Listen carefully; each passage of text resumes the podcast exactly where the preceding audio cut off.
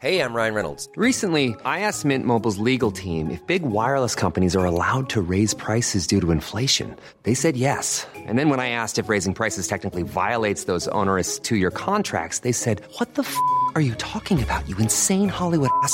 So to recap, we're cutting the price of Mint Unlimited from $30 a month to just $15 a month. Give it a try at mintmobile.com slash switch. $45 up front for three months plus taxes and fees. Promo rate for new customers for limited time. Unlimited more than 40 gigabytes per month. Slows. Full terms at mintmobile.com. Inicia las noticias de la tarde con Jesús Martín Mendoza en Heraldo Radio.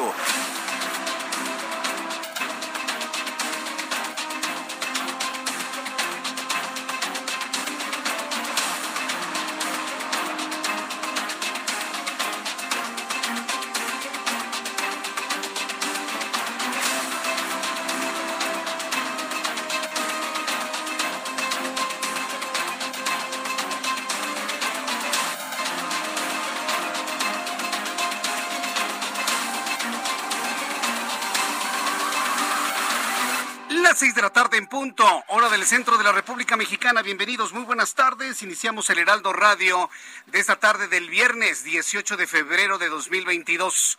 Estamos llegando al fin de la semana. Yo le deseo que tenga un arranque de fin de semana muy bueno, aunque hay una gran cantidad de noticias importantes que usted debe conocer.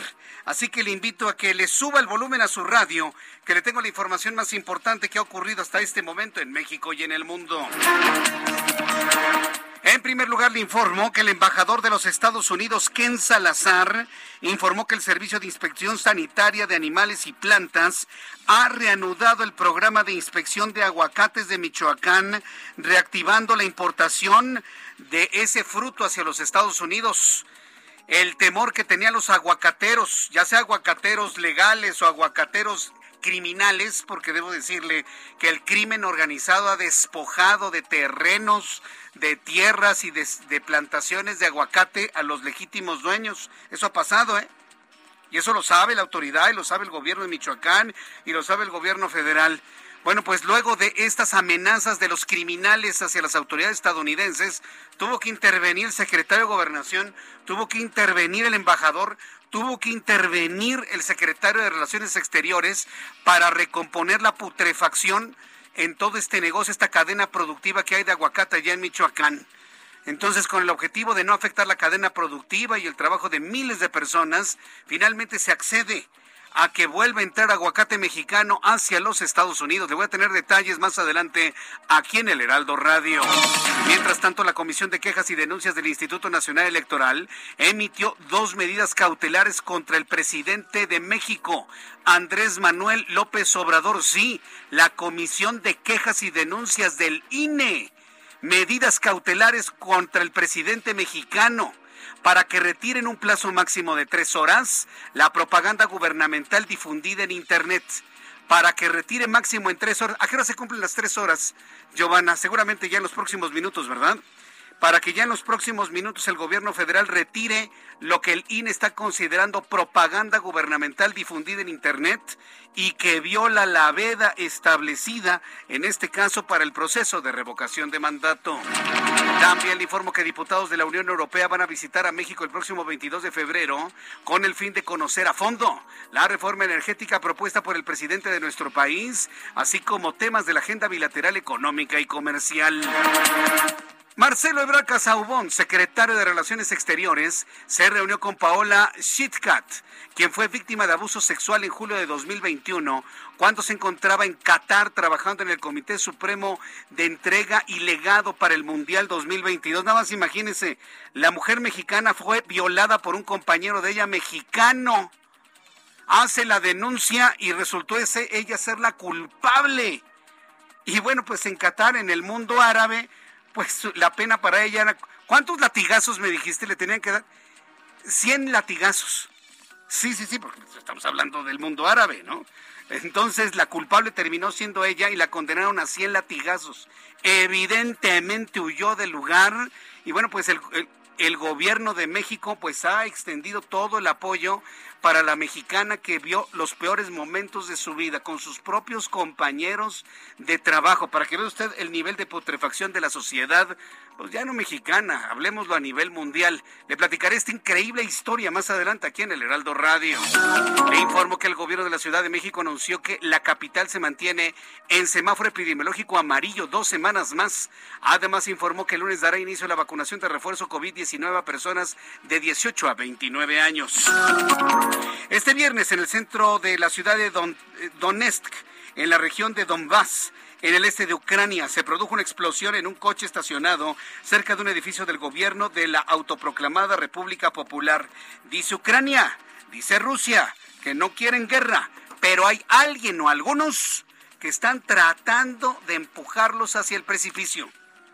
Eh, hay alguien o algunos dentro o fuera de Ucrania y Rusia que están empujándolos al precipicio con este tipo de acciones, escaramuzas, explosiones. Eh, eh, bueno, usted me entiende, ¿no? Lo que de alguna manera está sucediendo en aquel lugar. Fuerzas extrañas están empujando a Rusia y a Ucrania que entren en una guerra en donde se involucrarían países prácticamente de todo el mundo. Le tendré los detalles más adelante aquí en el Heraldo Radio. Y también le informo que el piloto de la Fórmula 1, Lewis Hamilton, aseguró que no se retira de las pistas este año. El anuncio lo dio mientras Mercedes, escudería a la que pertenece, anunció el nuevo vehículo con el que competirá en el, en el llamado W13. Son las seis de la tarde con seis minutos horas del centro de la República Mexicana. Le presento a nuestros compañeros reporteros urbanos, periodistas especializados en información de ciudad. Empiezo con Empiezo con nuestro compañero Daniel Magaña, quien se encuentra en algún punto del Valle de México. Daniel, ¿en dónde te ubicamos?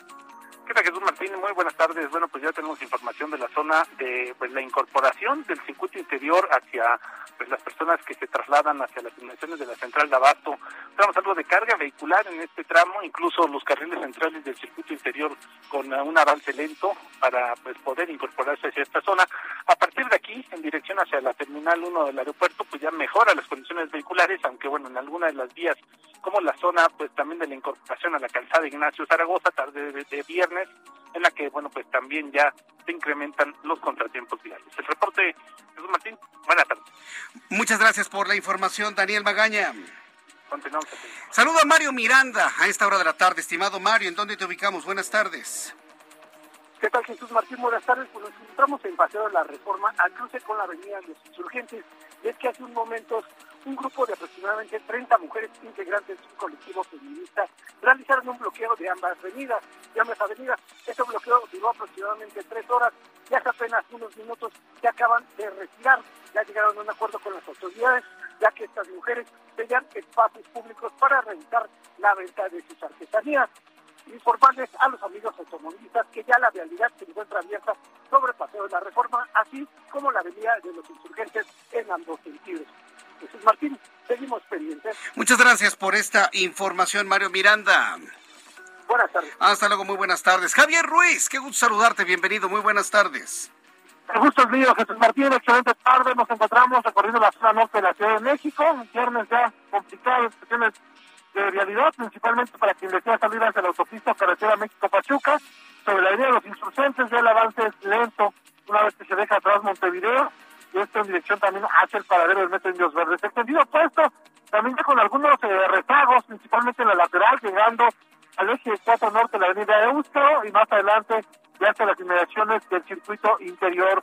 En lo que corresponde al circuito, también con avance lento, una vez que se deja atrás la calzada de los misterios, la calzada de Guadalupe, y esto en dirección hacia Congreso de la Unión, el sentido opuesto, el mayor rezago en la lateral, justamente en la incorporación a la avenida Paganini, superando ese punto la circulación mejora en dirección hacia insurgentes o hacia la zona de la zona del eje 2 norte. De momento, Jesús Martín, el reporte que tenemos.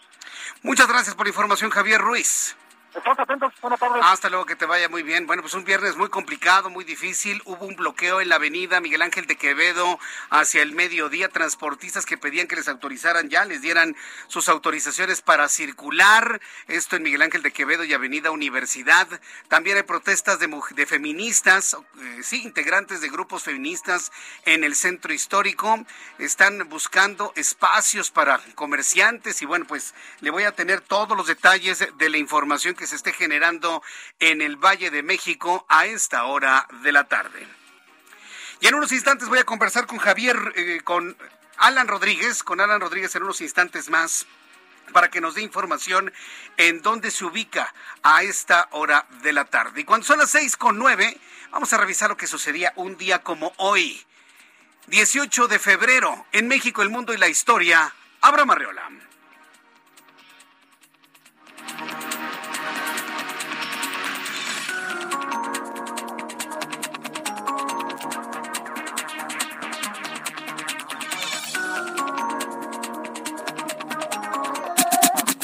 Bienvenidos. Esto es un día como hoy en la historia 18 de febrero 1519. En La Habana, Hernán Cortés, con una flota de 11 naves y un millar de hombres, emprende su gran expedición para conquistar México. 1806. En París se acuerda la construcción del Arco del Triunfo en memoria del ejército napoleónico. 1880. En España, el gobierno publica la ley que dispone la abolición de la esclavitud en Cuba. 1900. En Berlín, se constituye el Comité para la Investigación del Cáncer bajo la presencia de internistas como von Leyden. Además, en 1963 es la publicación de Rayuela, una novela de Julio Cortázar. En 1974, en el Reino Unido, la banda Kiss lanza su primer álbum. En 1979 ocurre la primera nevada conocida en el desierto del Sahara. Además, hoy es el Día Internacional del Síndrome de Asperger. Amigos, esto fue un día como hoy en la historia. Muchas gracias. Muchas gracias, Abraham Arreola, por las efemérides del día de hoy. Saludamos a quienes cumplen años, por supuesto, a quienes están cumpliendo años, festejan algo importante, están celebrando su santo. De parte de todo este gran equipo de profesionales de la información, les enviamos un enorme, enorme abrazo. Así que, pues, muchas felicidades a todos los que cumplen años en este día. Y mire, estoy revisando quién cumple años el día de hoy. Fíjense que no conozco a nadie que cumpla años hoy 18, pero el día de mañana, Alfredo de la Cruz. Rosa Margarita también, para Alfredo Colín también, un gran abrazo que cumple años el día de mañana, Enrique Pérez Vélez, también para Eduardo Romero Suárez, para Alfredo Méndez, Jesús Agustín Tapia, Adrián Hernández, para nuestro querido amigo Ulises Navarro, que cumple años el domingo, desde aquí mi querido Ulises, te envío un fuerte abrazo de parte de tus amigos del Heraldo Radio. Te las cantamos aquí, despierta. Muchas gracias a quienes cumplen años y nos envían mensajes de agradecimiento. Me está diciendo Giovanna Torres que Yoko Ono cumple 89 años. Hoy, Yoko Ono, 89 años, válgame. ¿Cómo pasa el tiempo, eh? Yo, yo digo, yo me imagino a Yoko Ono como siempre me la he imaginado, pero no me la puedo imaginar de 89 años. Bueno, felicidades a quienes cumplen años el día de hoy. Vamos a revisar las condiciones meteorológicas para las próximas horas. El Servicio Meteorológico Nacional, que depende de la Comisión Nacional del Agua, nos informa sobre lo que prevalecerá en las próximas horas en cuanto al pronóstico del tiempo. Amigos que nos escuchan en el norte y occidente del país, frío, mucho frío. Tenemos el tránsito del Frente Frío número 30, que va acompañado por un sistema de aire polar, masa de aire frío, canal de bajas presiones. En el boletín meteorológico a manera de pronóstico, se está informando que el Frente Frío número 30 va a generar lluvias puntuales muy fuertes en Veracruz, en Chiapas, en Tabasco, además de evento de norte muy fuerte en el litoral del Golfo de México, Istmo y Golfo de Tehuantepec. Una masa de aire polar impulsa al frente que mantendrá ambiente muy frío con heladas. Al amanecer, bancos de neblina en el norte, noreste, oriente y centro de la República Mexicana. Esto es muy importante. Amigos que ya están planeando regresar mañana temprano a su lugar de origen, que van a andar en autobuses durante la noche, la madrugada y el amanecer. Amigos operadores de, de autobuses de pasajeros que nos escuchan mucho en la red carretera y de autopistas de la República Mexicana, tómenlo en cuenta. Va a haber mucha neblina, sobre todo en las zonas altas de la zona centro de la República Mexicana, para que manejen con toda la precaución. Si llegan tarde, pues ni modo. Yo entiendo que les llama la atención si no llegan a tiempo, pero tienen que cuidarse ustedes y cuidar también a su pasaje. Bien, pues ya conociendo estas condiciones atmosféricas que tenemos en este momento que nos informa el meteorológico, este es el pronóstico del tiempo para las siguientes horas. Amigos en Monterrey, para mañana sábado al amanecer 8 grados, 20 la máxima, en este momento 18. Amigos en Mérida, cayendo la tarde, hermosa, hermoso atardecer en Mérida con algo de nubes, pero ¿qué tal? El color del cielo a esta hora. Mínima 21, máxima 34, en este momento 28 en Cuernavaca. Mínima 16, máxima 31 en Houston, que está de moda. ¿Alguien quiere una casita en Houston? ¿Está de moda? ¿Está de moda irse Houston? La temperatura en Houston, la mínima, 2 grados Celsius bajo cero. La mínima en la ciudad de Houston y en los, en los condados de alrededor, principalmente en el norte. Eh, en Houston 2 bajo cero, la máxima 14 en este momento, 12 grados allá en la ciudad de Houston. En Culiacán mínima 10, máxima 29, en Cancún mínima 22, máxima 29 y aquí en la capital de la República. El termómetro en estos momentos está en 23, la mínima en 7, la máxima 26 grados Celsius.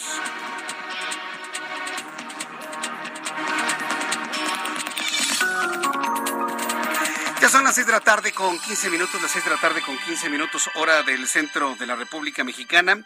Eh, le invito para que participe en mis dos plataformas de comunicación entre usted y yo. YouTube, canal Jesús Martín MX, con un chat en vivo a partir de este momento, ya desde hace rato, y me envía sus comentarios a través de Twitter, arroba Jesús Martín MX, que por cierto, en Twitter, en Twitter yo quiero invitarle a que lea mi columna que se publicó en la página web del Heraldo de México, que debo decirle, eh, la página web la ven millones de personas, ¿eh? Si no, no, estamos hablando de unos cuantos miles, no, no estamos hablando de millones de personas que consultan la página web del Heraldo de México y por eso está constituido como el segundo sitio de mayor consulta en todo el país. Y le puedo asegurar que es de los sitios más consultados en el mundo de habla hispana. Entonces yo le invito para que entre siempre a la página de internet del Heraldo de México, www.heraldodemexico.com.mx, y le invito a que vaya a la sección de opinión, ahí usted me busca, y pues le invito para que lea que López Obrador es un peligro para Estados Unidos, según lo que ha dicho Ted Cruz. Todo lo que dijo Ted Cruz, todo lo que implica lo que se ha dicho en los Estados Unidos. Hoy platiqué, por ejemplo, con Larry Rubin en televisión y, no desmintió ni condenó a Ted Cruz, debo decirles. Más, nos dijo, miren, los senadores estadounidenses son independientes en sus declaraciones, aunque pertenezcan al Partido Republicano, Partido Demócrata, en Estados Unidos no existe la política de partido, me dijo Larry Rubin. Aquí no hay de que si un senador se, se sale de la línea, entonces lo regañan o lo amenazan con quitarle sus derechos de partido. Mm, mm, en Estados Unidos no existe. Todos los senadores son totalmente independientes, pero también son responsables de lo que dicen, de lo que asumen y de lo que declaran. Le pregunto a Larry Rubén que Ted Cruz no es amigo de México como una señora impuesta para preguntarle artificialmente al presidente López Obrador el día de hoy en Sonora. Porque por favor, todo el mundo anda hablando de libertad de expresión, pero hay algunos reporteros que se entregan de una manera vergonzosa, ¿no? Para leer lo que les dicen que lean. Entonces, cuando le hacen la pregunta al presidente, Ted Cruz no es amigo de México. Le pregunté a Larry Rubén, ¿es, amigo de México? Dice Jesús Martín, los senadores de los Estados Unidos están para los problemas de los Estados Unidos y de los estadounidenses. O sea, ningún senador de Estados Unidos es amigo de México, ninguno. Están entregados a su labor de legislar en favor de los estadounidenses. No, bueno, fue una entrevista extraordinaria. Bueno, sobre esto yo le escribo el día de hoy en el Heraldo de México web le invito para que entre www.heraldodemexico.com.mx y a través de mi cuenta de Twitter, arroba Jesús Martín MX, ya le di retweet a mi columna para que usted la lea, me ponga un like, sí, y me haga un comentario de lo que usted lee en este punto. De esta manera podemos tener una retroalimentación de lo que escribimos en esta gran plataforma periodística que es El Heraldo de México a través de su página web. Son las seis de la tarde con 18 minutos hora del centro de la República Mexicana. Bien, vamos a, a revisar la información importante de este día. El presidente de la República se siente orgulloso por las críticas de Ted Cruz ya que estamos hablando de este tema, y en respuesta a lo que le preguntaba la reportera, la cual le comenté, bueno, pues hoy el presidente mexicano aseguró sentirse orgulloso, que porque un, senador conservador como lo es Ted Cruz critique a su gobierno porque eso quiere decir que estamos haciendo las cosas bien. Ve usted la lógica, ¿no? O sea, él piensa que mientras más lo critiquen, mejor está haciendo las cosas. Para mí ese es el valor de la declaración, no el que se sienta orgulloso, sino que aquí entendemos el proceso mental de nuestro administrador general. Mientras más le critiquen las cosas, para él es estar bien. Es decir, todos están mal menos yo. O sea, si yo fuera la persona, todos están mal menos yo. ¿Qué nos dice la literatura psicológica sobre este asunto? Cuando todos están mal, lo más seguro es que el que está mal eres tú. Eso lo sabe cualquier persona medianamente informada sobre los temas de comportamiento humano. Entonces, o lo dijo, ¿no? Dice que se siente orgulloso porque lo critican en Estados Unidos. Por el amor de Dios. Pero bueno, finalmente fue lo que dijo. El presidente de la República dijo que en el caso de, que los conservadores lo alabaran, se sentiría preocupado porque eso indicaría que es un mal gobernante. Fíjese nada más. Esto, este es el valor de la declaración. nos da a entender los procesos y el entendimiento personal de cómo él ve el ejercicio del poder y el ejercicio de la administración. Lo critican, lo estoy haciendo bien. Me alaban, lo estoy haciendo mal. bueno, el presidente mexicano afirmó que Ted Cruz siempre estuvo en contra de su gobierno y de la política de protección de los mexicanos que viven en los Estados Unidos. El presidente de México emitió una crítica a los conservadores mexicanos que aseguró siempre han sido traidores a la patria. Esta es la voz de un presidente que dice, estás, si no estás conmigo, estás contra mí. Esto fue lo que dijo. Él está en contra de la política que estamos llevando a cabo en favor del pueblo de México y en defensa de los mexicanos que trabajan y viven honradamente en Estados Unidos.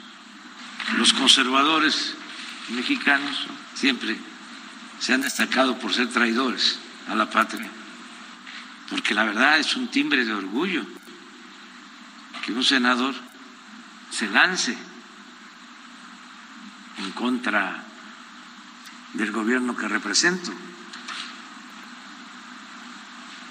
Me llena de orgullo. Le llena de orgullo.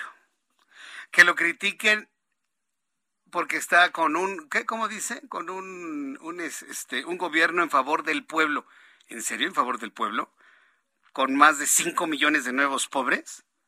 ¿Con un pueblo sin medicamentos? ¿Sin medicamentos para el este para los niños con cáncer, un gobierno para el pueblo cuando los asaltan en los micros a la gente más pobre es a la que asaltan más.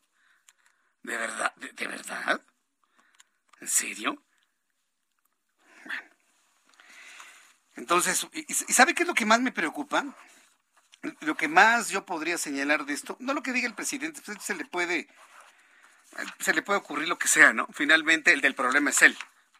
A mí lo que me sorprende es que luego cuando empieza con este tipo de, comentarios, así de, de, discursos así gigantescos y su historia y demás, que no haya un solo ser humano que sea capaz de decirle, presidente, ¿podemos enfocarnos en lo importante? Es que tengo otra cobertura más tarde, por favor. O que no existe. Marcelo Ebrard estaba a punto de hacerlo, ¿eh? Alguien con mucho trabajo que diga, presidente, ¿sabe? Me tengo que retirar, con permiso, gracias, este, nos vemos mañana, ¿no? Alguien que se levante, alguien que le diga, ya, presidente, por favor, concéntrense en lo importante, deje de estarse peleando, díganos qué va a hacer, qué se va a inaugurar, qué se va a invertir, qué se va a hacer y a lo que sigue. Nadie le dice nada y puede estar dando un concepto completamente equivocado y no hay nadie que le diga, este, me permite darle un aporte, presidente, es que la cosa no es así, porque fíjese que la Constitución dice esto. Nadie. Yo no sé qué más me preocupa. Ver un presidente que se cuelga dos horas hablando de todo eso y se pelea con todo el mundo, o una audiencia que tiene ahí en el corto que no le dice nada, que se pueden escuchar hasta los grillos. ¿Qué le preocupa más a usted? A mí me preocupa más lo segundo. ¿eh? Porque del otro, pues yo ya sabía cómo es el presidente, ya se lo he dicho desde hace muchos años. A mí lo que me preocupa es el inmovilismo que le provoca a los que están viéndolo y oyéndolo. Los hipnotiza. se quedan callados. Incapaz, bueno, ni la gobernadora, nadie, incapaces de ayudarlo a corregir ciertos conceptos totalmente equivocados que se escuchan. Pero bueno, yo, yo lo digo como una crítica constructiva, ¿eh? O sea, llegará el momento en el que hay que ser más asertivos, ¿no? Y pedirle al presidente, oiga, seamos más eficientes en estas conferencias, media hora, 40 minutos, se hizo esto, esto, se va a invertir esto, esto, voy a viajar a tal lugar, dos, tres preguntas, listo, vámonos. Ya lo que sigue. Vamos con nuestro compañero Iván Saldaña, reportero del Heraldo Media Group. Se lanza Monreal contra Ted Cruz. Sus declaraciones son inadmisibles, dijo el senador morenista. Adelante, Iván. ¿Qué tal, Jesús Martín, amigos del auditorio? Buenas tardes. Sí, efectivamente, inadmisibles las declaraciones del senador estadounidense Ted Cruz, así las calificó Ricardo Monreal, en las que, pues básicamente, Ted Cruz acusó al presidente Andrés Manuel López Obrador de intimidar a periodistas. Textualmente las palabras de Monreal son inadmisibles, pues agreden la política interna y la soberanía de nuestro país. Lo dijo durante una cátedra que impartió el día de hoy a estudiantes de maestría de Derecho de la UNAM y resaltó que México no debe permitir ningún tipo de injerencia de ningún país. Jesús Martín. Eh, eh Iván, voy a, ir a los, voy a los mensajes comerciales. Quédate en la línea para que nos des más detalles y algún audio del senador Ricardo Monreal. Estoy conversando con Iván Saldaña con las declaraciones de Ricardo Monreal. Le invito para que me escriba a través de Twitter, arroba Jesús Martín MX, a través de YouTube, Jesús Martín MX. Escuchas a Jesús Martín Mendoza con las noticias de la tarde por Heraldo Radio, una estación de Heraldo Media Group. Escucha las noticias de la tarde con Jesús Martín Mendoza. Regresamos.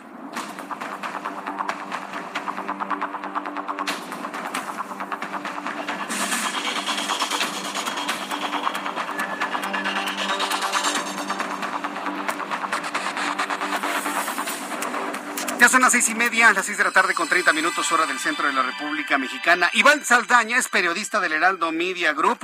Entonces, esto fue lo que dijo Ricardo Monreal. Dijo que es inadmisible las declaraciones de Ted Cruz. Iván. Así es, Jesús Martín. Fue durante una cátedra que impartía con estudiantes de la maestría de Derechos eh, de, de Derecho de la UNAM. Ahí resaltó que México no debe permitir ningún tipo de injerencia de ningún país y a la par México debe cuidar mucho México debe cuidar mucho. Y problemas. El legislador republicano de Estados Unidos, Ted Cruz, debe tener más prudencia sobre nuestros asuntos internos, porque eh, no es admisible su posición. Agrede a la política interna, nuestra soberanía, y quizá lo que debería hacer él es tener empeñado y empleada toda su energía a defender los derechos civiles de los migrantes, que verdaderamente es grave y patético lo que están pasando. Pues básicamente eso fue el mensaje, se refirió un poquito, ahondó un poco más sobre lo que sucede en Estados Unidos contra los migrantes, dijo, de manera reiterada se violan los derechos de una gran parte de nuestros connacionales.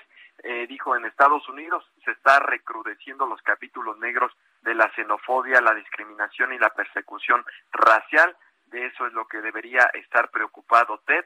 Lo digo amigablemente, así lo dijo Jesús Martín. Claro, pero tiene un error el senador Ricardo Monreal. Él no se ocupa de los asuntos de gente de otras partes del país. Me lo dijo Larry Rubin. Él está entregado en la seguridad de Estados Unidos y de los estadounidenses. Él no se va a ocupar ni de ser amigo de México, ni, ni de preocuparse por los migrantes. Entonces yo creo que eso es un error, pero bueno, eso es lo que... ¿En qué foro dices que comentó esto Ricardo Monreal? ¿En la UNAM estuvo? Él da clases a estudiantes de Derecho de la maestría de Derecho de la UNAM ah. y entonces sus clases son virtuales. Eh, bueno, las ha estado llevando virtuales, las, las transmite y sobre todo son los viernes, entonces pues de ahí en una de esas declaraciones fue eh, perdón, en su, ahí, ahí, metió la declaración al respecto. ¿Y, y, y estas clases son públicas, abiertas, o, o, digamos que este audio fue filtración de alguno de sus alumnos? No, no, no, son, él mismo en su Twitter, en su cuenta de Twitter, hace públicas las clases, eh, incluso publica, estoy dando en este momento cátedra a los estudiantes de la Facultad de Derechos, Ajá, bueno, muy bien, perfecto. Pues muchas gracias por la información, Iván. Bueno, a veces este, en viernes los teléfonos verdaderamente no nos ayudan absolutamente nada. Pero bueno, la información ya está complementada. Ahí están las declaraciones del eh, senador de Morena, eh, Ricardo Monreal. Ricardo Monreal le mide el tono a, López Obrador, lo sabemos, ¿no? Mientras López Obrador se pelea con los periodistas de todos lados, ah, bueno, solamente alaba a aquellos que le hacen la barba, ¿no? Como el Molécula y el pirata falso, la señora Güera y todos esos pequeños periodistas. Este, a ellos no, a ellos sí los quiere mucho, ¿no? Hasta les regaló un doctorado. Pero a todos los demás, ¿qué fue lo que hizo Ricardo Monreal con el tema de los, de los periodistas? Manifestó todo su apoyo a los periodistas y al periodismo en México. Pero en este caso sí se fue con todo contra el senador. Nada más hay que recordarle al senador Ricardo Monreal que el presidente también se ha metido con el presidente de Estados Unidos, Joe Biden. También la relación es malísima. No teníamos una relación tan mala entre dos gobiernos desde, uy, no sé, tiene mucho tiempo que no teníamos una relación tan fría, tan lejana, tan mala, tan descompuesta en nuestro país, entre gobiernos, no entre pueblos, entre gobiernos, en donde ha tenido que salir el propio Marcelo Ebrard para arreglar las cosas. Pero en fin, ahí están las opiniones, los comentarios y los señalamientos que se tienen el día de hoy sobre este asunto. Son las 6.34, las 6 de la tarde con 34 minutos hora del centro de la República Mexicana. Vamos a, entrar en comunicación unos instantes con José Ignacio Mendívil, nuestro compañero corresponsal en Durango. Y es que ya en Durango no se persigue a ningún periodista porque reconocemos que sin periodistas no hay democracia. Esto fue lo que dijo José Rosa Saispuru, gobernador de Durango. Inclusive José Rosa Saispuro dijo, a pesar de que llega a haber algunas calumnias, privilegiamos la libertad de expresión. José Ignacio Mendíbil, qué gusto saludarte, bienvenido, muy buenas tardes. En unos instantes le voy a tener toda la información con José Ignacio, eh, José Ignacio Mendíbil para que nos explique, ya que estamos hablando del tema de los periodistas, pues esto ha permeado a todos los gobernadores, a todos absolutamente. Y hay quienes se van en la misma línea que el presidente López Obrador y hay quienes tienen una posición mucho más independiente y sobre todo más apoyadora a lo que es el periodismo libre. Recordemos que en esta semana, frase de la noticia y personaje de la noticia sin duda alguna, Arturo Saldívar, el presidente de la Suprema Corte de Justicia de la Nación, que en respuesta a todo este choque de trenes que ha significado el periodismo contra el presidente, el presidente contra el periodismo, dijo Arturo Saldívar, no hay democracia sin periodismo, así de fácil. Y yo creo que con esta va a ser la frase del año, ¿eh? lo que evidentemente ya nos pone un tono de por lo menos el Poder Judicial en donde están sus apoyos. José Ignacio Mendívil, gusto en saludarte, bienvenido, buenas tardes. ¿Qué tal? Muy buenas tardes, te saludo desde las tierras gélidas acá de Durango, capital. Y bueno, te informo que el día de ayer el gobernador del estado, José Rosa Puro Torres, le tomó protesta a la nueva mesa directiva del Colegio de Licenciados en Ciencias de la Comunicación, ahí a Jonathan Hernández Orozco y su comitiva, y donde ahí destacó que Durango pues respete el ejercicio de los periodistas, a pesar de que algunos de ellos hayan eh, sobrepasado o sobrelimitado la verdad, pero él aseguró que es preferible la paz y la tolerancia antes de reprimir una garantía, que es la libertad de expresión y el derecho a la información. Dijo y destacó que qué bueno que se tiene en Durango una nueva ley de protección a periodistas y defensores de los derechos humanos, que a diferencia de todas las que existen en el país, esta la controla y la opera la Comisión Estatal de Derechos Humanos, donde los protocolos de protección son desde allá, no desde el Estado, no desde la Secretaría General de Gobierno como generalmente se tiene en el país.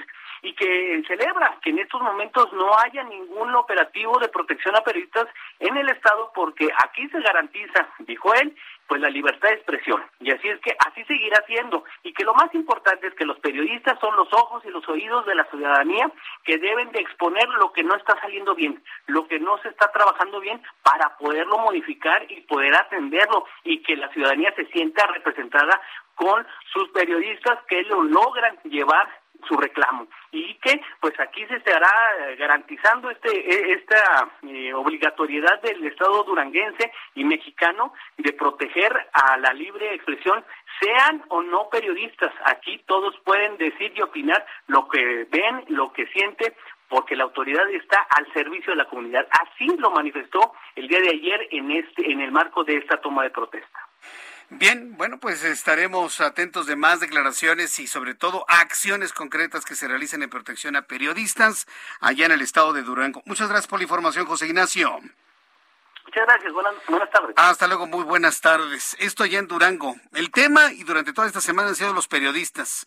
Mal y de malas, ¿eh? Mal y de malas. Resulta que los periodistas mexicanos José T. de Tapachula y Oscar R. de Tijuana fueron asaltados por tres sujetos armados durante una transmisión en vivo mientras estaban en el volcán de fuego en Guatemala, cuando realizaban una cobertura sobre la actividad volcánica del lugar, lo que les faltaba. Además de que algunos ganan muy poco, algunos son perseguidos, ahora los asaltan. Que no entiendo por qué poner eso nada más la T y la R, pero en fin, pues no son delincuentes, pero en fin, José y Oscar. Periodistas mexicanos estaban en el volcán de fuego en Guatemala, haciendo una cobertura sobre la actividad del volcán en el lugar. Los asaltantes los obligaron a tirarse al suelo mientras les apuntaban con armas de fuego de distintos calibres. Los periodistas reportaron el robo de cámaras de video, cámaras de fotografía, les robaron dinero. Usuarios de redes sociales ya reportan robo en esta zona, pero las autoridades no han reforzado la seguridad en el lugar. Eso en Guatemala. Los asaltaron asaltantes mexicanos o guatemaltecos. Vaya usted a saber al fin de cuentas es exactamente la misma podredumbre. Y sabe qué? También aquí en México sucede este tipo de situaciones. Yo personalmente he dado de situaciones de mucho riesgo para quienes van a la zona de los volcanes. Iztaccíhuatl, Popocatépetl, quienes se arriesgan a subir hacia la joya en el Iztaccíhuatl, o, o, que buscan acercarse a Escualango, a la presa, que tiene unos paisajes verdaderamente extraordinarios quienes se adentran, quienes se adentran a toda esta zona de, de, volcanes y boscosas y demás, se enfrentan verdaderamente con el crimen organizado. Fíjense, y esto no es nuevo, ¿eh? Eso no es nuevo. Hace, muchos años, hace muchos años cuando andaba yo precisamente con la idea de buscar estos lugares hermosos allá en, en, en el Iztaccíhuatl, a mí me recomendaban, un alpinista me dijo, si vas a ir a la zona de Nescualanco, tienes que ir armado. ¿Armado cómo? Armado con una pistola. Oye, ¿cómo crees que voy a ir así? Es que para que te puedas proteger. Fíjese, le estoy hablando que esa anécdota es de 1992, 1993, nada más para que se dé usted una idea. Complicado. Cuando usted vaya a estas zonas boscosas, siempre con mucho cuidado, vaya en grupo, estén comunicados. Es muy importante para evitar los asaltos en la zona. En otras noticias, le informo, la Comisión de Quejas y Denuncias del Instituto Nacional Electoral emitió dos medidas cautelares en contra del presidente de México, Andrés Manuel López Obrador, y en contra del Movimiento de Regeneración Nacional. Eh, para que retiren la propaganda gubernamental difundida en Internet en un plazo máximo de tres horas bueno, hace una hora le dije que tres, o sea, le deben quedar menos de dos horas, una hora, hora y media. Las medidas se derivaron de la denuncia del Partido Acción Nacional y de Jorge Álvarez Maínez, en la que señalan al mandatario de realizar publicaciones relacionadas con sus actividades presidenciales a través de su página web oficial y de sus redes sociales.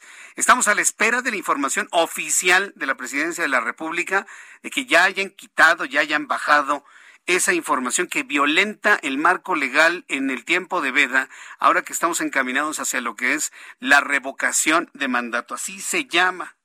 Pero imagínense, violadores consuetudinarios de la Constitución, se les dice, bajen eso, ahí lo suben, que lo bajen.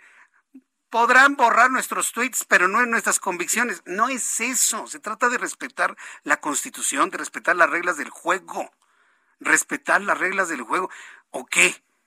Pedir el respeto de las reglas del juego nos convierte en conservadores y adversarios?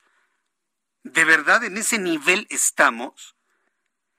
Pedir, exigir que se respeten las reglas del juego nos convierte en derechistas, conservadores, traidores a la patria, eh, tantas andeses que se nos dicen. ¿Solamente pedir que se respete la Constitución? No, bueno, estamos perdidos. Estamos, estamos verdaderamente perdidos. Vamos a ver si efectivamente se cumple esta orden, porque no es ni una sugerencia, ni una petición, no es una súplica, no, no, no, es una instrucción clara. Ustedes bajen esa información de su página de internet para cumplir con el marco normativo en los tiempos en los tiempos de, de veda aplican para lo que será la revocación de mandato el próximo 10 de abril. El reloj marca 6 de la tarde con 43 minutos hora del centro de la República Mexicana. Es probable que caiga algo de lluvia, lluvia fría, ya pasadas las 8 o 9 de la noche, para las personas que van saliendo en este viernes de su trabajo a esta hora, es decir, ya tarde, pues se vayan abrigados y con toda la precaución necesaria para evitar cambios bruscos de temperatura. Hablemos del aguacate, carísimo el aguacate, pero esto no es de ahora, ¿eh? El aguacate tiene años con un precio cercano a los 100 pesos por kilogramo, a veces más, a veces menos, ya cuando se pudre se lo venden a 60 pesos. Sí, porque me ha tocado ver, ¿no? Finalmente ese llamado que yo he hecho que, ah, está caro, pues no les compren, no les compren. hasta que los pongan en un precio justo, ¿no? Pues efectivamente mucha gente no compra aguacates caros y ya cuando se están pudriendo, que están más allá de hacer guacamole, Ah, entonces ya se los ofrecen a 40, 35 pesos el kilo, pero ya no sirven para nada, ¿no? O los hace en ese momento o ya para la noche ya no sirven. Bueno, pues algo así estaba a punto de ocurrir. Toneladas y toneladas de aguacate a punto de echarse a perder porque durante una semana no entraron al mercado de los Estados Unidos. Y lo que ocurrió esto con la suspensión de las exportaciones, o bueno, importaciones para Estados Unidos de aguacate debido a las amenazas del crimen organizado, dejó entrever algo. Con una semana de paralización de este mercado, se ven afectadas miles de familias que participan dentro de toda la cadena productiva de aguacate. Tuvo que intervenir el secretario de Gobernación, tuvo que intervenir Marcelo Ebrard, secretario de Relaciones Exteriores. Vaya, tuvo que intervenir el embajador de Estados Unidos en México para poder distensar la situación y permitir el ingreso de los aguacates al mercado de Estados Unidos. Estados Unidos envió un mensaje muy claro. Mexicanos no necesitamos de sus aguacates, ¿eh? Porque hay aguacate chileno muy bueno, ¿eh? hay aguacate boliviano muy bueno también, hay aguacate brasileño muy bueno también. Entonces, hay un mensaje muy importante del mercado estadounidense. No necesitan necesariamente los aguacates o primordialmente los aguacates mexicanos. Hay un mercado de aguacates gigantesco ¿eh? en el mundo. Primer mensaje. Segundo, no nos vamos a dejar amedrentar ni por aguacateros ni por criminales. Ese es el mensaje que está enviando Estados Unidos. Fíjense nada más el trabajo diplomático para poder destrabar esto. Ken Salazar, embajador de Estados Unidos en México, dio a conocer que se reanudó el programa de inspección de aguacates en el estado de Michoacán, reactivando la importación al país vecino, bueno, exportación de México hacia Estados Unidos. Marcelo Ebrard, titular de la Secretaría de Relaciones Exteriores, celebró la decisión del gobierno de Estados Unidos para reanudar la revisión y la importación de este fruto, que por cierto lleva una semana tarde. Y una semana tarde es una semana de maduración. Una semana tarde es una semana menos de tiempo de anaquel. Todo el producto perecedero se calcula en, su precio en cuanto a su duración en anaquel. Entonces, este aguacate que ya va a entrar a los Estados Unidos tiene una semana menos de duración en anaquel. Por lo tanto, no va a alcanzar los precios de venta que se tenían antes. Y seguramente mucho ese aguacate va a entrar al mercado mexicano de consumo local Esperemos que el precio se abata y lo tengamos el aguacate en unos 59 pesos por kilo en la próxima semana, ¿eh? para que usted esté muy pendiente, claro, si le gusta el aguacate. Un poco más tarde voy a platicar con Luis Manuel Soto Sanabria. Sanabria. Él es productor y empacador de aguacate de exportación, precisamente para preguntarle, ¿ya lo tenemos?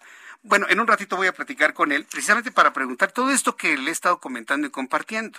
Los efectos que una semana de paralización puede tener en una cadena productiva tan, tan, tan desarrollada y sobre todo con tantas miles de personas involucradas. Entonces, un poquito más adelante le platico sobre eso. Eh, quiero saludar a Carlos Navarrete, nuestro corresponsal en el estado de Guerrero. En otro asunto, fíjese lo que se decomisó. Decomisaron tres tigres. Y, y no estoy diciendo que tres tristes tigres tragaban trigo en un trigal, no.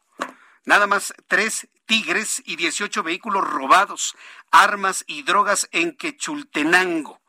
Carlos Navarrete, gusto en saludarte, bienvenido. Buenas tardes, buenas tardes al auditorio. Efectivamente, comentarles que en un operativo conjunto, la Secretaría de la Defensa Nacional, la Guardia Nacional y la Secretaría de Guerrero aseguraron tres tigres, 18 vehículos con reporte de robo, armas y drogas en el municipio de Quechultenango, conocido como el bastión del grupo de los ardillos.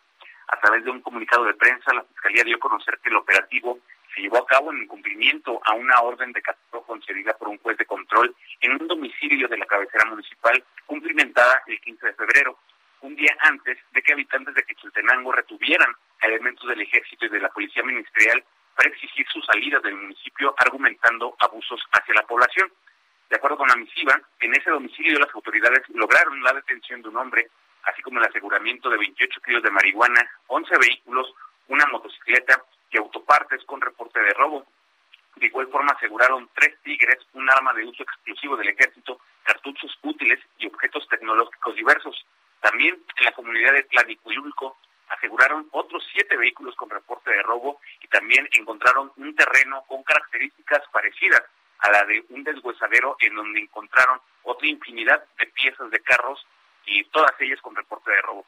Finalmente, eh, la autoridad informó que los tres ejemplares de tigre quedaron a disposición de la autoridad competente, eh, mientras que el resto de las cosas decomisadas fueron presentadas ante el Ministerio Público de Chilpancingo para el procedimiento legal que corresponda. Hasta aquí mi reporte. Muchas gracias por la información. Gracias, Carlos Navarrete. Saludos. hasta luego, que te vaya muy bien. Qué Chultenango. Este poblado está en la, en la montaña de Guerrero. Usted, por ejemplo, se va por toda la autopista del Sol, pasa usted Chilpancingo y, saliendo de, Chilpancingo a la altura de Petaquillas, hay una, hay una desviación.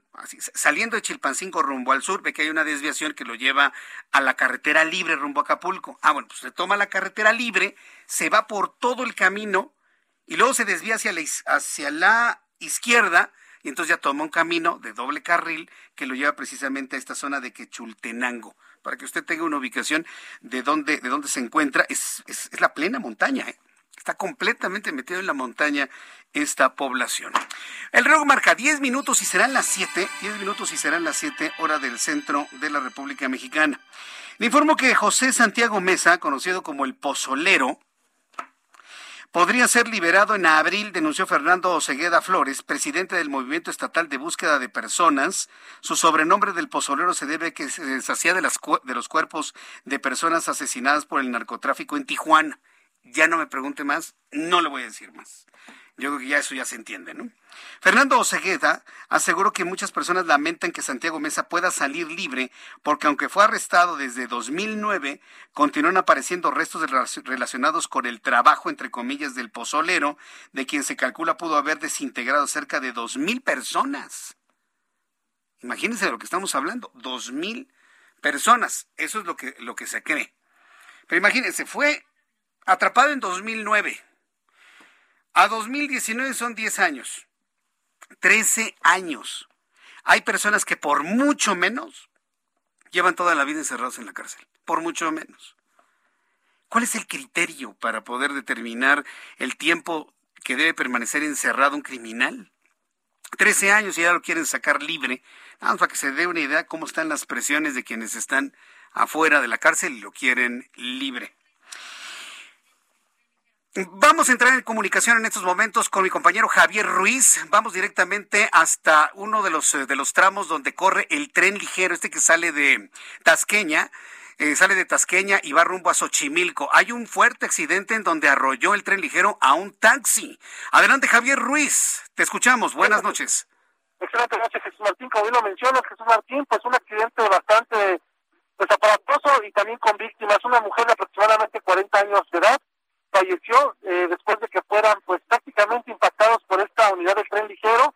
Ellos se venían a bordo de este taxi en color pues, rosa. Desafortunadamente Jesús Martín, pues lo que nos refieren algunas personas que pues al conductor se hizo fácil ganarle el, la, la vuelta aquí justamente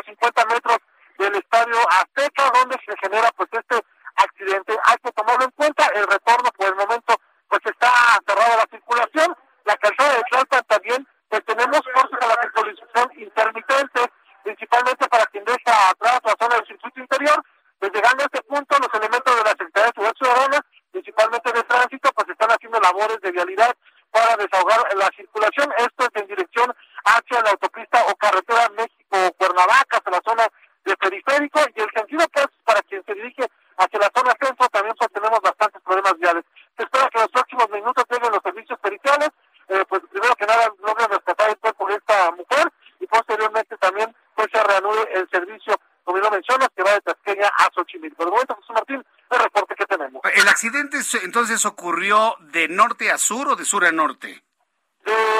en dirección al sur, Jesús Martín, de norte a sur, en dirección hacia periférico, hacia la autopista carretera eh, México-Cuernavaca, hacia la zona de San Fernando, digamos, ¿no? Es en este sentido donde ocurrió, sin embargo, pues mencionar Jesús Martín que pues por el momento eh, la, la afectación vehicular es en ambos sentidos y también pues el tren está detenido debido a que el vehículo pues debido al, fuerte impacto, pues quedó en el otro sentido, Jesús Martín. Sí, ya, ya, veo, es un, es un vehículo de tipo Suru, quedó completamente destrozado. Gracias por la información, Javier. Regresamos contigo. regresaré con Javier Ruiz con una actualización de lo que se tiene. Terrible accidente, muere una mujer de alrededor de, de 40 años que iba a bordo de este taxi y que choca y es arrollado por el tren ligero. A los anuncios. De regreso le tengo un resumen con lo más importante, la actualización de los números de COVID-19. Le invito para que me escriba a través de YouTube en el canal Jesús Martín MX.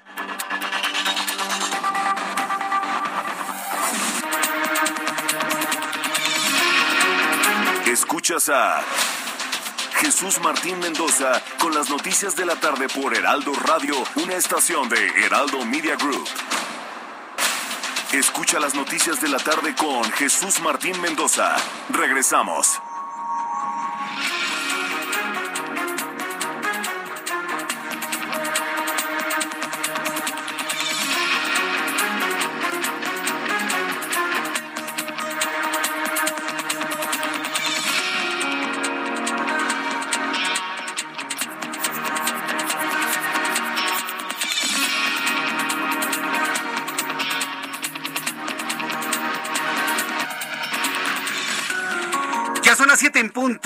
19 horas en punto hora del centro de la República Mexicana, le presento un resumen con las noticias más importantes en el Heraldo Radio. La Sedato anunció la expropiación de 231 terrenos más ubicados en los municipios de Benito Juárez, Solidaridad, Puerto Morelos y Tulum, en Quintana Roo, al ser considerados de utilidad pública para el tren Maya. La Sedato expropia terrenos ubicados en Benito Juárez, Solidaridad, Puerto Morelos y Tulum, porque dicen que son de utilidad pública para construir el tren del presidente. El decreto publicado en el Diario Oficial de la Federación se detalla que los terrenos tienen una superficie de 5 millones 355 mil metros cuadrados, siendo el Ayuntamiento de Solidaridad donde el mayor número de inmuebles fueron declarados útiles para el tren Maya con 112 terrenos. Hasta el momento no se conocen reacciones de los dueños, de los usuarios de esos terrenos, que seguramente pues no van a estar muy de acuerdo. Que digamos, bueno, estaremos muy atentos de cuál es la respuesta de los habitantes de Benito Juárez, de Solidaridad, de Puerto Morelos y de Tulum, que les están quitando sin preguntarles sus terrenos para construir ahí el tren Maya. Ignacio Mier, coordinador de Morena en la Cámara de Diputados, reveló que la empresa Iberdrola rechazó participar en el Parlamento Abierto de la Reforma Eléctrica. El legislador criticó esta decisión porque asegura que niega transparentar sus negocios, pero está a tiempo de recapacitar y cambiar su decisión. Ricardo Carpio Sánchez, fiscal general de Baja California, reveló que las personas detenidas por el asesinato de la periodista Lourdes Maldonado declararon haber recibido 5 mil dólares en total para quitarle la vida a la periodista. Todavía no han dicho quién les envió el dinero. Familiares de Valeria Landeros reportaron el hallazgo del cuerpo de la joven que fue secuestrada junto con cuatro amigos en Zacatecas. Los restos fueron encontrados el domingo en una camioneta sobre la carretera estatal número 181 en el municipio de Genaro Codina. Ahí se encontraron los cuerpos de sus cuatro amigos y hoy fue localizado el cuerpo sin vida de Valeria Landeros. Esto, bueno, se ha convertido 24 años. Sus amigos tenían entre 21 y 25 años. Esto ha generado una gran consternación en Zacatecas, en un país que no ha podido disminuir este fenómeno de la desaparición y asesinato de mujeres. El Tribunal Federal avaló que jueces que jueces ordenen aplicar la vacuna contra COVID-19 a menores entre 5 y 11 años. Criterio que es de carácter obligatorio para todos los juzgados del país. La los juzgadores del país, la autoridad judicial determinó que de no aplicar la vacuna, ese sector de la población se mantiene en un elevado riesgo de contagio. El laboratorio farmacéutico Moderna está desarrollando una vacuna contra el herpes simple y una, y una vacuna contra la varicela zoster, el cual provoca, bueno, pues la varicela. Mire, si usted se enfermó de varicela en su infancia, el virus de la varicela lo va a tener el resto de la vida. Y en algún momento de su adultez le va a aparecer como herpes, herpes zoster, estas, estas erupciones que salen a la altura de la región hepática, sí, en el abdomen, que algunos le llaman culebrilla. es un padecimiento penosísimo y además dolorosísimo, el herpes zóster. Bueno, pues es, es el virus de la varicela que tuvimos durante la infancia. Bueno, pues ya Moderna está trabajando en una vacuna contra este, esta manifestación del virus de la varicela. En el caso de del cáncer, las vacunas serían para el melanoma cutáneo metastásico y el carcinoma pulmonar. En ambos casos utiliza la tecnología de ARN mensajero que se descubrió durante el desarrollo de las vacunas contra el COVID-19. Es decir, la tecnología desarrollada para las vacunas de COVID podrían estar encontrando vacunas mucho más eficientes para otras enfermedades que la humanidad. Investigadores de la Universidad Agrícola de Nanjing publicaron un artículo en la revista Science donde aseguran que gran cantidad de especies que están a la venta para consumo de personas en el mercado de China están infectados de gran cantidad de virus, de bacterias que pueden infectar a los humanos. Entre los descubiertos se encuentran varios tipos de coronavirus. Claro, los coronavirus están en varios mamíferos y felinos. Los coronavirus se conocen desde hace muchos años y se sabe que hay coronavirus del gato, hay coronavirus del perro, o sea, de caninos y de felinos. Hay coronavirus en los pangolines, hay coronavirus en los murciélagos, hay coronavirus en todos estos animales que se comen los chinos. Están advirtiendo que eso puede generar un riesgo de un nuevo contagio, de una nueva epidemia y posiblemente de una nueva pandemia hacia el futuro. Son las 7.5. Le invito para que siga con nosotros en nuestro resumen de noticias y en nuestra información del día de hoy. Yo soy Jesús Martín Mendoza.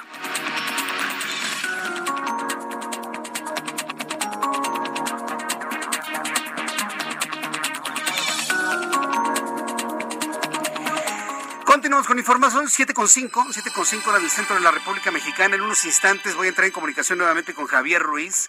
En estos momentos elementos de seguridad están tratando, eh, están tratando en este momento de, jalar los restos de este suru que quedó completamente deshecho, que fue arrollado por el tren ligero, esto sobre la, calzada de Tlalpan, a la altura del Estadio Azteca. Eh, en las primeras maniobras bueno, se busca de alguna manera sacar los cierros restorcidos para poder rescatar el cuerpo de la mujer que quedó prensado en el asiento de atrás. Hasta este momento el cuerpo permanece en este lugar. Los restos del vehículo han sido, cubiertos con una manta para no ver los restos de la mujer que quedó entre los fierros restorcidos, tanto del tren ligero como del malogrado suru. Que bueno que cuando vemos cómo quedan los surus después de estos impactos, pues de verdad son de origami, ¿eh? Son de origami, son de papel estos, estos automóviles. Fíjese que durante un tiempo, estos vehículos que fueron construidos en Japón, hay tres versiones de Suru. El Suru 1, que salió a, principios de los 80, el Suru 2, que fue más cuadradito, que se produjo hasta 1992, el Suru 3, que empezó su producción desde 1993, 90, sí, 93 hasta los que conocemos actualmente.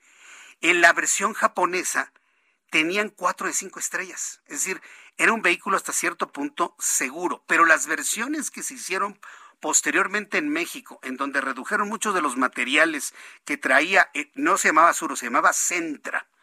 El Centra que se fabricaba en Japón y en los Estados Unidos redujo su capacidad de, defensa de impactos muchísimo. Pero bueno, prácticamente lo dejaron el auto inservible, ¿no? Porque para hacerlo más barato tuvieron que bajar materiales, calidades, refuerzos y demás. Pero este vehículo, cuando fue diseñado por los japoneses en su versión 1 y los primeros años de la versión 3, era un auto suficientemente seguro. ¿eh? No veíamos este tipo de destrozos en donde, bueno, pues pierde la vida, en este caso en un taxi, una mujer y de qué forma. Es verdaderamente impactante la forma como quedó destrozado este vehículo. Ah, y el tren ligero nada, ¿eh? está como si nada, ¿eh? no le pasó absolutamente nada. Vamos precisamente con mi compañero Javier Ruiz, quien se encuentra en el centro de la noticia calzada de Tlalpan, a la altura del Estadio Azteca. Adelante, Javier.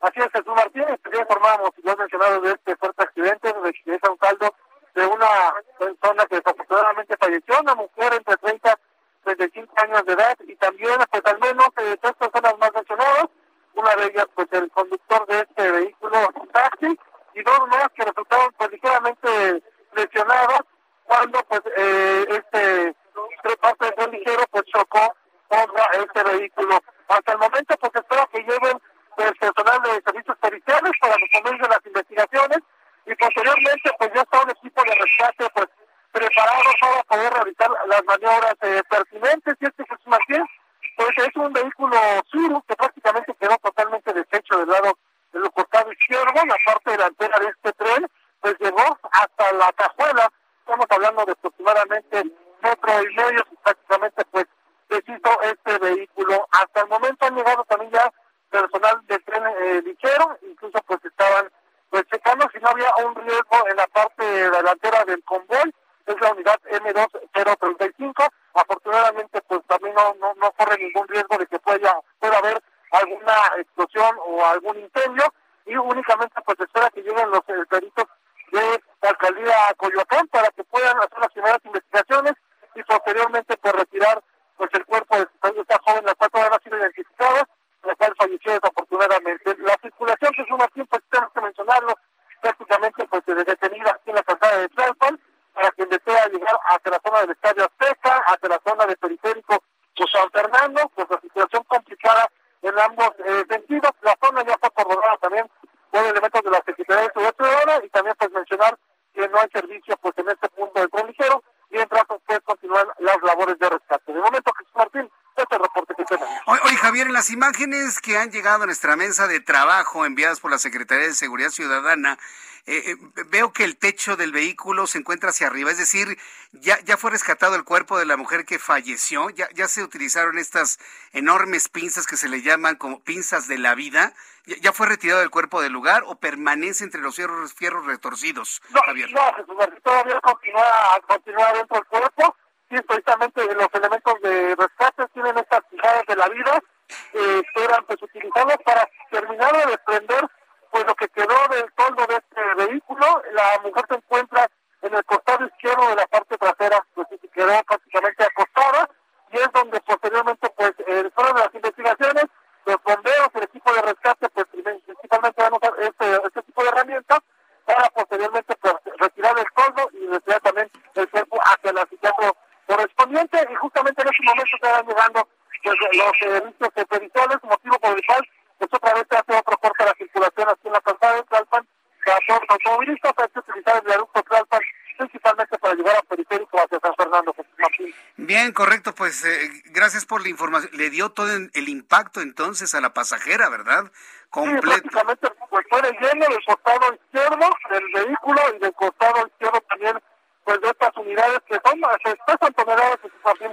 Lo que podemos observar es un ligero golpe lo que se le alcanza a ver al convoy del vehículo pues quedó prácticamente todo deshecho, a tal grado que el piso del vehículo de este Suru pues está a 3 centímetros, Jesús Martín, sin exagerar, el piso, es prácticamente el impacto que quedó totalmente este vehículo abajo del convoy, Jesús Martín. Qué barbaridad. Bueno, eh, eh, el chofer o el conductor del tren ligero está detenido, se, está evadido, está lesionado.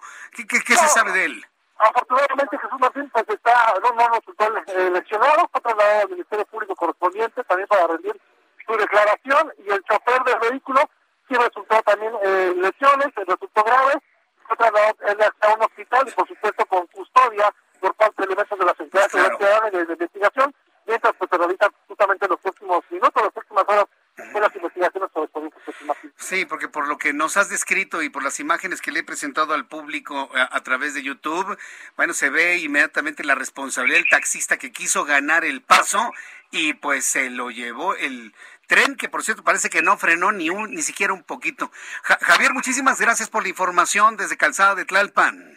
Sí, Jesús estamos atentos. Y sí mencionó Jesús Martín, pues todo prácticamente de lleno lo que nos mencionaron algunos vecinos, y es que este, este retorno es uno de los más cercanos y los más concurridos, y donde seguido ocurren estos tipos de accidentes. No tiene mucho, hace un año ocurrió uno similar, otro parecido hace dos, tres meses, aunque no son pues de esta magnitud, son eh, pues constantes debido a que muchas personas pues no respetan la luz del semáforo, se les hace fácil dar la vuelta o piensan que le van a ganar al tren y pues desafortunadamente estas son las consecuencias que se mantienen. Qué barbaridad, bueno, es, es, es, tremendo lo que, lo que estamos viendo en este lugar.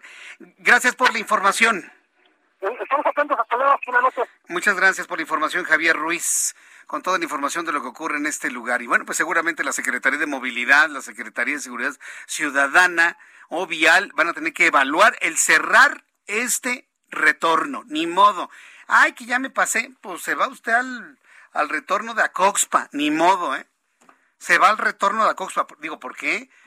En este lugar ha habido muchos accidentes, no es el primero, ¿eh? Muchos accidentes se han generado en este lugar.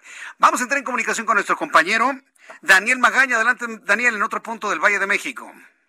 ¿Qué tal, Jesús Martín? Ahora con información vehicular para quien abandona la Ciudad de México este pues ya fin de semana a través de la zona de la calzada Ignacio Zaragoza, los carriles laterales muy afectados sobre todo para quien se desplaza hacia la zona también de Santa Marta, Catitla, prácticamente los carriles también a vuelta de rueda, poco antes de llegar hacia la zona de la avenida Guelatao, así que hay que pues tener un poco de calma esta noche de viernes para poder abandonar a través de esta vía la Ciudad de México, ya a partir de la zona de Santa Marta, una vez que ingresan hacia el distribuidor eh, vía La Concordia, pues ya el avance mejora en dirección hacia la zona del Estado de México o también para las personas que se trasladan hacia el municipio de Chalco, el sentido opuesto de la calzada Zaragoza, con un buen avance a esta hora de la noche para desplazarse hacia el anillo periférico oriente o un poco más adelante también ya a las inmediaciones de la estación del Metro Gómez Faría.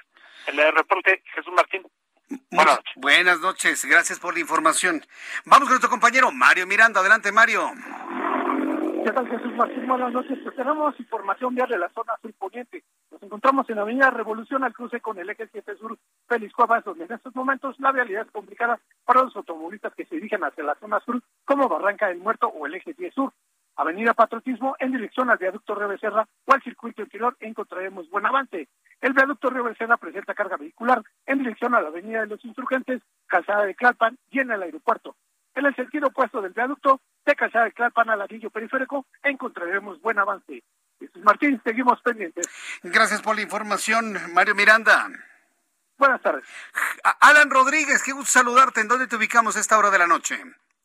Jesús Martín, amigos, muy buenas noches. Eh, nos encontramos en estos momentos en la avenida Bucareli, la cual a partir del cruce con Paseo de la Reforma y hasta la zona de Chapultepec está presentando asentamientos. Esto para nuestros amigos que continúan en, sobre la avenida Cuauhtémoc, ya encontrarán en estos momentos ligera lluvia y también avance lento a partir del cruce con Chapultepec hasta la zona del viaducto. En el mismo tramo, pero en el sentido contrario, presenta buen avance, por lo que es una buena alternativa para las personas que eh, pues pueden utilizar la avenida José María Vértiz y es que esta avenida se encuentra con bastantes asentamientos. Ya por último, comentarles que tenemos también asentamientos, bastante carga en la avenida Chapultepec a partir de la zona de la Glorieta de Insurgentes hasta el cruce con Niños Héroes. Y en el sentido contrario, a partir de Bucareli y hasta el cruce con Lieja, ligeros asentamientos, pero estos son únicamente por el cambio de luces del semáforo. Por lo pronto, el reporte que tenemos, mucha precaución con esta ligera lluvia que tenemos. Bien, pues gracias por la información. Continuamos al pendiente. Buenas noches. Buenas noches a nuestro compañero Alan Rodríguez con esta información. Son las 7.16, las 7.16 hora del centro de la República Mexicana. Y bueno, pues eh, quiero informarle que estamos muy pendientes de toda la información que se genere sobre la producción de aguacates. Ya le comentaba que esto de alguna manera está generando una gran cantidad de controversia, sobre todo porque se pierde una semana de anaquel. Y sabe, la pérdida del aguacate es, es, tremenda, porque eh, hay un dato que le quiero compartir, que se lo compartí más temprano, se lo comparte ahora. ¿Sabe usted cuántos litros de agua se necesitan para, un, para producir un kilo de aguacates? ¿Cuántos aguacates hay en un kilo aproximadamente? ¿Cuántos te gusta? ¿Cuatro? ¿Cuatro aguacates para que sea un kilo o tres? como entre cuatro aguacates, ¿no? Un aguacate pesa como 250 gramos, ¿no? Chiquito. Si compra usted los grandes, una vez me, regalaron unos aguacates grandes de exportación, pero sí el tamaño de un puño más, de dos puños, para que usted se imagine. Pero a ver, pensemos en un aguacate promedio. Un kilo de aguacate, cuatro aguacates. Se requieren entre 800 y 1000 litros de agua para producir cuatro aguacates. ¿Sí lo sabía o no lo sabía? Bueno, pues ahora ya lo sabe. Ahora ya lo sabe. Y este es un debate gigantesco, más que en México, en donde no se habla del agua que se utiliza para producir aguacates. Ese sí es un tema que, por ejemplo, a los chilenos les ha pegado durísimo porque allá hay otras condiciones que rigen la explotación de los acuíferos en donde los pueden comprar los privados. Eso es allá en Chile. Aquí como el asunto tiene otra, otra, otra realidad, ¿sí? No se habla mucho del tema del agua, pero llegará el momento en el que la escasez de agua produzca una escasez de aguacates. Calcúlele, para producir cuatro aguacates, pensando en que cuatro aguacates sean un kilo, se necesita uno de estos tanques negros, voy a decir la marca no por hacerle comercial, sino por identificación de estos rotoplas de mil litros. Bueno, uno de esos lleno de agua para producir cuatro aguacates.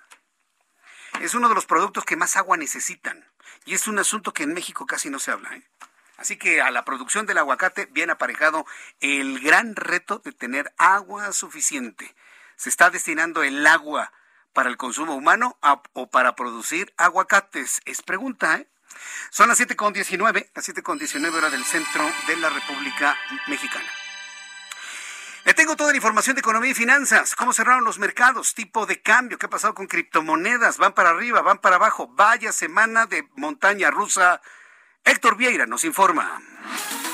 La Bolsa Mexicana de Valores cerró la sesión de este viernes con un retroceso del 0.82%, equivalente a 430.53 puntos, con lo que el índice de precios y cotizaciones, su principal indicador, se ubicó en 52.281.53 unidades, con lo que cerró la semana con una pérdida acumulada del 1.85%. En Estados Unidos, Wall Street cerró con balance negativo luego de que el Dow Jones retrocedió 232.85 puntos para quedarse en 34.079.18 unidades. Por su parte, el Standard Poor's se dio 31.69 puntos, con lo que se quedó en 4.348.87 unidades, mientras que el Nasdaq restó 168.65 puntos, que lo colocó en 13.548.07 unidades. En el mercado cambiario, el peso mexicano se depreció 0.09% frente al dólar estadounidense al cotizarse en 20 pesos con 9 centavos a la compra y en 20 pesos con 29 centavos a la venta en ventanilla. El euro por su parte se cotizó en 22 pesos con 89 centavos a la compra y 22 pesos con 97 centavos a la venta. El indicador oportuno de la actividad económica del INEGI prevé que durante enero de este año la economía mexicana tendrá una caída de 0.1%, lo que representaría el primer retroceso en los últimos tres meses, siendo las actividades secundarias las más afectadas, con un decremento mensual de 0.4%. La Asociación de Productores y Empacadores y Exportadores de Aguacate de México informó que los envíos a Estados Unidos se reanudarán a partir del próximo lunes 21 de febrero, tras los acuerdos alcanzados para salvaguardar la integridad física de los oficiales e instalaciones del Departamento de Agricultura estadounidense en territorio mexicano. El secretario de Hacienda, Rogelio Ramírez de la O, aseguró que ante el entorno adverso que se vive actualmente, la política económica de México está enfocada en ser más flexible y dinámica, con el objetivo de mantener la estabilidad macroeconómica, así como el equilibrio fiscal entre el gasto en inversión y la sostenibilidad de la deuda. Informó para las noticias de la tarde Héctor Vieira. Muchas gracias, Héctor Vieira, por la información de economía y finanzas. Bueno, pues la bolsa cierra con bajas, todos los mercados financieros cerraron con bajas, muy, muy, muy importantes sin duda alguna. Dow Jones para abajo, el IPC de México para abajo, el índice de Apple también para abajo. Criptomonedas, bueno, déjeme decirle criptomonedas sobre todo porque ya es un indicador que muchos están buscando en los medios de comunicación. Por ejemplo, Bitcoin, ¿sí? Bitcoin está en una caída franca en estos momentos. Para quienes nos están viendo a través de, de YouTube, en el canal Jesús Martín MX en YouTube, ahí está la gráfica del último mes del comportamiento del precio del Bitcoin bajó, se mantuvo abajo, luego tuvo un subidón hace como dos semanas, se mantuvo estable y en este momento está en una caída. 817 mil 717 pesos cada Bitcoin, cuando lo tuvimos en 980 mil. El precio más bajo, estoy hablando en pesos, sí, para que más o menos usted ubique, eh, el precio más bajo se registró el año pasado, allá por el mes de junio, en 605 mil pesos, el equivalente de pesos por cada Bitcoin. En este momento va en 817 mil eh, llegó a estar en un millón trescientos cincuenta mil. Y de ahí, después de estar en un millón trescientos cincuenta mil, a un millón doscientos, un millón cien, un millón novecientos, novecientos ochenta, novecientos cincuenta, va en ochocientos diecisiete. Para que usted se dé una idea. Negocios con criptomonedas sumamente arriesgados en este momento. Como le decía al principio, es un sub y baja. Cuando son las 7.23, las 7.23 hora del centro de la República Mexicana, le tengo más información aquí en el Heraldo Radio. Qué historia, ¿eh? Lo ocurrido allá en Qatar. Qué historia lo de Qatar.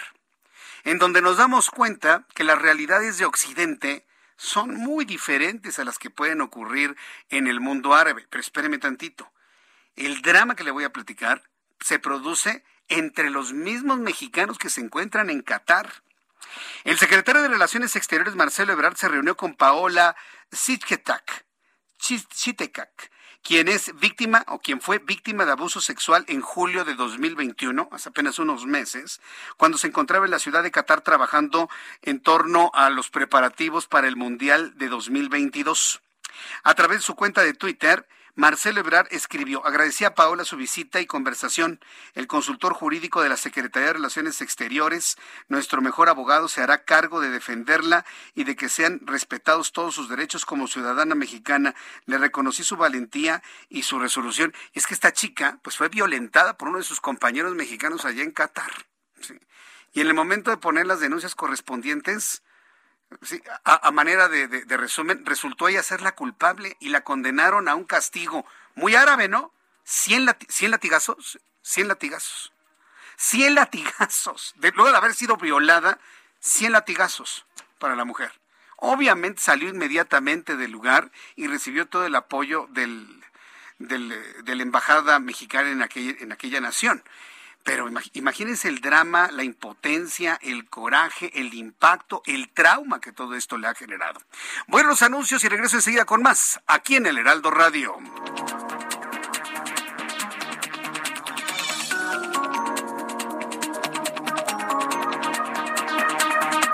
Escuchas a Jesús Martín Mendoza con las noticias de la tarde por Heraldo Radio, una estación de Heraldo Media Group. Escucha las noticias de la tarde con Jesús Martín Mendoza. Regresamos.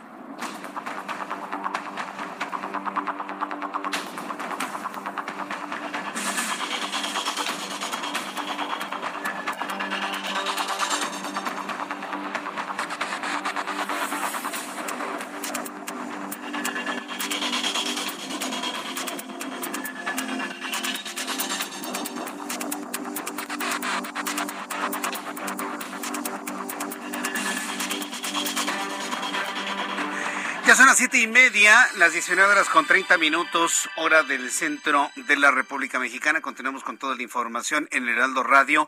Más adelante le voy a dar detalles de la localización del cuerpo de la joven Valeria Landeros. Chica de 24 años que el sábado pasado desapareció junto con sus amigos allá en Zacatecas.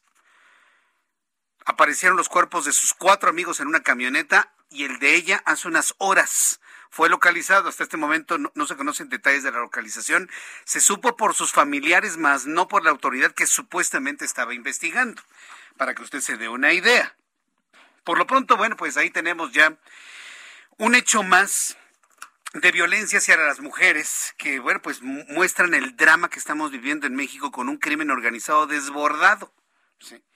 Y en lugar de que se haga trabajo de investigación, trabajo de acción para detener a los grupos criminales que violentan a las mujeres, que las matan, ah, no, en lugar de eso, pues hay que estar peleados con los periodistas que revelan las incongruencias de los políticos mexicanos, que revelan las incongruencias de los políticos mexicanos. Entonces es, una verdadera tristeza lo que ocurre. También otra chica de nombre Valeria, ¿sí? Desapareció desde el 31 de, bueno, desde finales de diciembre. Lleva más de un mes desaparecida, desapareció en Baja California Sur. Valeria Carrillo, ¿sí? 20 años de edad. Se fue con sus amigos a vacacionar a San José del Cabo, se subió un Uber. Tengo que decir los nombres de las plataformas porque cada ratito desaparecen personas que se suben a los Uber. No digo que todos sean así, por supuesto que no. Pero lamentablemente por unos criminales que se infiltran en la aplicación, pues bueno, ha perdido seguridad esta plataforma de taxis por, por aplicación y personalizados. Se sube a un Uber y desaparece. Y hasta el momento no se tiene, bueno, ni sus luces, ni señales, nada absolutamente. ¿Qué es lo que está pasando? Es un fenómeno dramático en, nuestro país. Y bueno, pues ya le he platicado, ¿no? Que este fenómeno ha tocado las puertas de todos. Y cuando digo de todos, de todos, en mayor o en menor medida. Así que bueno, pues seguiremos informándoles sobre ello. Vamos con Carlos Navarro, nuestro compañero reportero del Heraldo Media Group.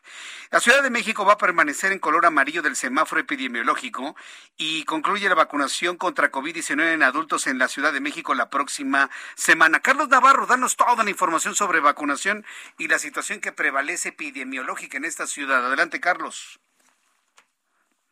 con gusto a ti al auditorio y te comento que la Ciudad de México no avanzó al verde del semáforo epidemiológico por una diferencia de tres puntos en la evaluación del gobierno federal.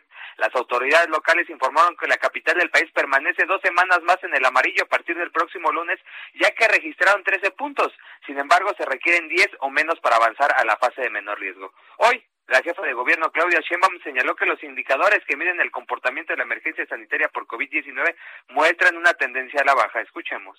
Pues bien, lo más importante y eh, es que eh, está en una eh, franca reducción las hospitalizaciones, los contagios, todo va a la reducción. Eso es lo más importante. Y que hemos cumplido con la vacunación, no estaremos cumpliendo esta semana con la vacunación.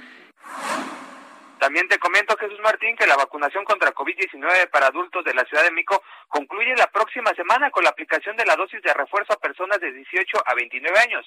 La jefa de gobierno señaló que se cierra este ciclo, pero se van a mantener sedes de, de vacunación para los rezagados. Escuchemos. La próxima semana podemos decir que se cierra el ciclo de la vacunación contra COVID-19 en la Ciudad de México. Eso significa que todos los adultos de 18 y más hombres y mujeres tendrán su dosis de refuerzo y los jóvenes de 15 a 17 años tienen ya sus dos vacunas. Entonces se cierra este ciclo. Obviamente se mantiene eh, algunas sedes de vacunación y centros de salud para seguir vacunando rezagados, que ya lo vamos a ir informando en la próxima semana. El director de Gobierno Digital de la DIP, Eduardo Clark, detalló la logística para la aplicación de la tercera dosis para personas de 18 a 29 años de edad. El calendario, de acuerdo a la primera letra del apellido paterno, inicia el lunes 21 de febrero con las letras A y B y concluye el sábado 26 de febrero con las iniciales de la S a la Z. Se estima tener a 1.3 millones de jóvenes, de jóvenes quienes previamente recibieron su esquema completo de la vacunación. Se van a habilitar 10 sedes y mañana a, los, a las personas candidatas para recibir la dosis de refuerzo les estará llegando un mensaje SMS con el día de vacunación y la sede en la que les toca. Jesús Martín, la información que te a ver, entonces la semana que entra se va a informar todo el programa para rezagados, es decir, para personas que no se han vacunado. Es correcto, Jesús Martín. Si recordamos, hace un par de semanas se implementó un programa especial para rezagados y también la próxima semana para las personas que no han podido vacunarse van a anunciar las autoridades qué sedes se quedan y de qué forma se estará vacunando. Correcto, bueno, pues estaremos informando sobre ello. Muchísimas gracias por esta información. Hasta luego, buenas noches. Gracias, Carlos Navarro, por la información. Muy buenas noches. Son las 7.36, las 7.36 hora del centro de la República Mexicana. La Red de los Derechos de la Infancia en México, REDIM, exigió a las autoridades de salud de nuestro país proteger a los menores de edad contra COVID-19, como lo ha hecho con la población adulta, exactamente en la misma, en la misma situación o en la misma condición. La organización señaló que desde que comenzó la pandemia, niños y adolescentes se han visto privados de muchos de sus derechos humanos, principalmente el derecho a la salud. Un poco más adelante voy a conversar con Tania Ramírez, quien es directora de Redim, de la Red por los Derechos de la Infancia. Eh, para conocer detalles a profundidad de esta exigencia para la vacunación para los niños. Ya lo tenemos. Súbale el volumen a su radio. En la línea telefónica, Tania Ramírez, directora de Redim, Red por los Derechos de la Infancia. Estimada Tania, bienvenida. Muy buenas noches. Muchísimas gracias a ustedes por el espacio. Muy buenas noches. ¿Cómo se está haciendo o cuál es el mecanismo, la estrategia para exigir vacunación para los niños cuando pues estamos ante un gobierno que ha insistido en que los niños no requieren de vacunación?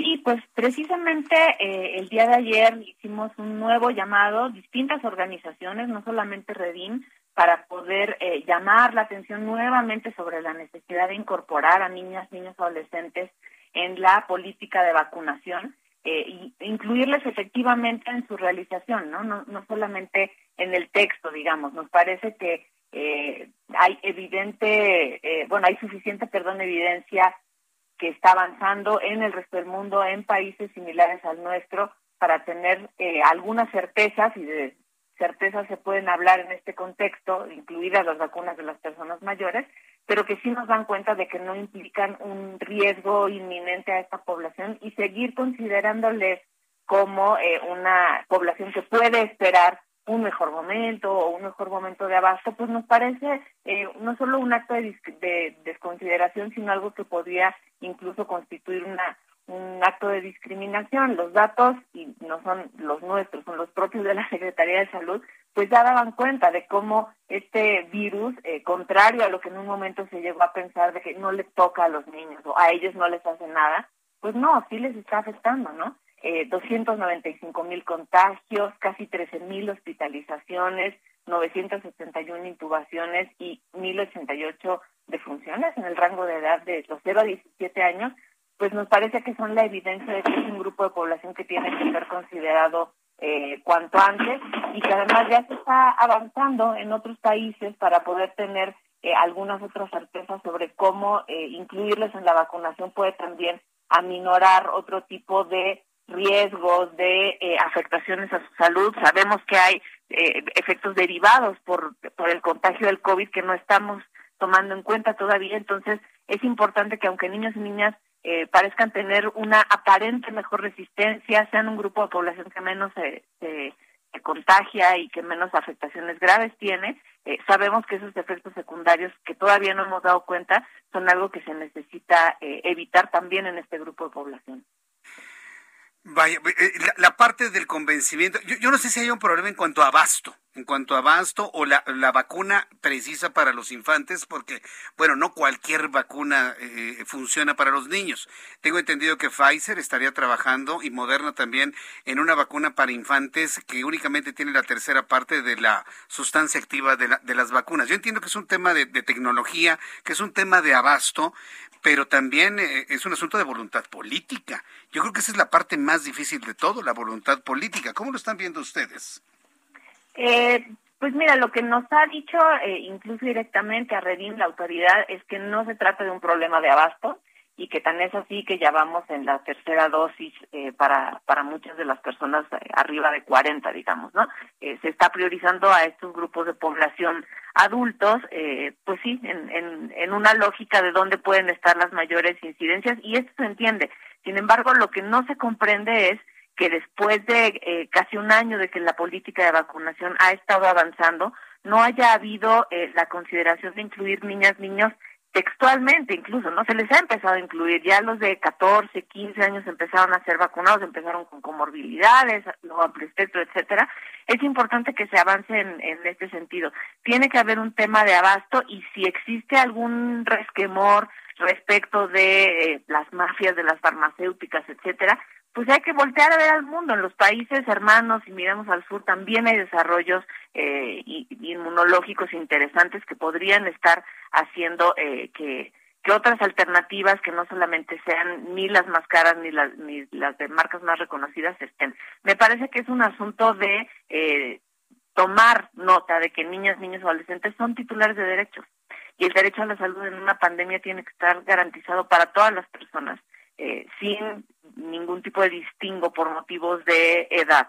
Y nos parece que con estas más de, mil defunciones, con los miles y los cientos de, contagios y de otras afectaciones que ha habido, son un grupo de población que debe cobrar el interés público. Toda la pandemia parece que ha sucedido en el mundo adulto, ¿no? Las y los adultos decidían cuándo se vuelve a la escuela, las y los adultos decidían si niñas y niños tenían o no las suficientes herramientas para eh, mantener las medidas biosanitarias todo lo que tiene que ver con sus vidas no les está siendo ni consultado ni informado. Nos sigue haciendo falta una explicación eh, pública, digamos, con, con todo lo eficiente que llegó a ser en algún momento, digamos, el, el conteo tarde a tarde de cuántos infectados tenemos, etcétera. En ningún momento la información oficial ha sido dirigida a ellas y a ellos. Y sería muy importante contar con una explicación en este sentido, ¿no es cierto? Poder tener un espacio en donde eh, las autoridades le expliquen a los niños y a las niñas por qué no han sido considerados en la política de vacunación, qué se está esperando, se dice que cuando haya suficiente evidencia, ahí está un poco el tema. ¿Cuándo consideramos que ya hay suficiente evidencia y suficiente certeza para poder incluirles, ¿no es cierto? Sí, eh, totalmente de acuerdo, pero nos hacen pensar lo, lo impensable, lo indecible, Tania, porque yo en lo personal digo, ¿por qué no vacunan a los niños? Si los niños votaran, estoy seguro que habría vacunas para ellos, por lo menos muchas personas, muchos pensamos de esa manera. Si los niños votaran, no habría problemas de, de vacunación para ellos, ¿no lo crees? Eh, sin duda esta es una más de las expresiones, de las manifestaciones de la profunda visión adultocéntrica de nuestro país, en donde considerar a niñas, niños, adolescentes es siempre secundario. No obstante, estamos hablando de la tercera parte de la población en México. Estamos hablando de 38 millones y medio de personas cuya ciudadanía y titularidad de, de derechos tiene que ser considerada. Entonces sí, hay un asunto en, en términos de quienes pueden alzar la voz para decir qué necesito eh, y qué no, y como los espacios de comunicación y de información no han estado lo suficientemente bien establecidos, seguimos sin poder contar con un mecanismo en donde ellas y ellos hagan valer su voz. Y efectivamente, como hoy por hoy eh, las, las consultas van en otro sentido y no son votantes, quizá no se les ve como un grupo, eh, digamos, como un sujeto social y como un sujeto eh, político, eh, pero esto no, no obsta para que se reconozca eh, por parte de, de la acción del Estado en su respecto que, que se trata de titulares de derechos, ¿no? Y nos parece que además eh, se cuenta ya con, con, suficiente eh, certeza, avance, ya las personas eh, que, que, estarían en más riesgo tienen una tercera dosis, etcétera. El argumento de no es tan grave en ellos nos parece que sigue siendo eh, una expresión de esta mirada adultocéntrica y el tema de los recursos, si no está de por medio en una decisión así, pues entonces no se entiende cuál puede ser otro, ¿no? Hay muchos países y por no compararnos con Noruega ni Finlandia, estas cosas, hay una insistente eh, avance en la campaña de vacunación en, por ejemplo, en este grupo etario, en los consulados mexicanos en Estados Unidos o en países como Argentina, Colombia, Chile, Ecuador, Venezuela, eh, Cuba, Costa Rica, Bolivia, Panamá, Paraguay. Es decir, todo alrededor nuestro nos está diciendo que ya es el momento. Eh, con este comunicado hicimos un, un llamado, intentamos hacer un llamado para que nos hagamos cargo de que ya es momento y que no nos pase algo parecido como lo que sucedió con eh, el retorno a las escuelas, que México fue de los últimos países en nuestra región y en el mundo en regresar, precisamente por esta decisión desde el mundo adulto de qué es lo mejor para ellas y ellos, eh, tampoco sin mayores evidencias, pese a que todo el, mundo alrededor ya apuntaba hacia que no eran niños y niñas foco de, contagios eh, tan grave y ojalá nuestro país no se quede a la saga nuevamente de eh, los avances que se tienen que dar a nivel global para enfrentar esta pandemia. Pues ojalá, mira, hasta suspiro, ¿no? Que ojalá y fuera cierto esto, pero pues en realidad viendo los intereses inmediatos a corto plazo de nuestra administración, quién sabe si veamos esto. Pero bueno, el planteamiento está hecho, y bueno, pues yo quiero agradecer mucho por estos minutos de conversación, Tania.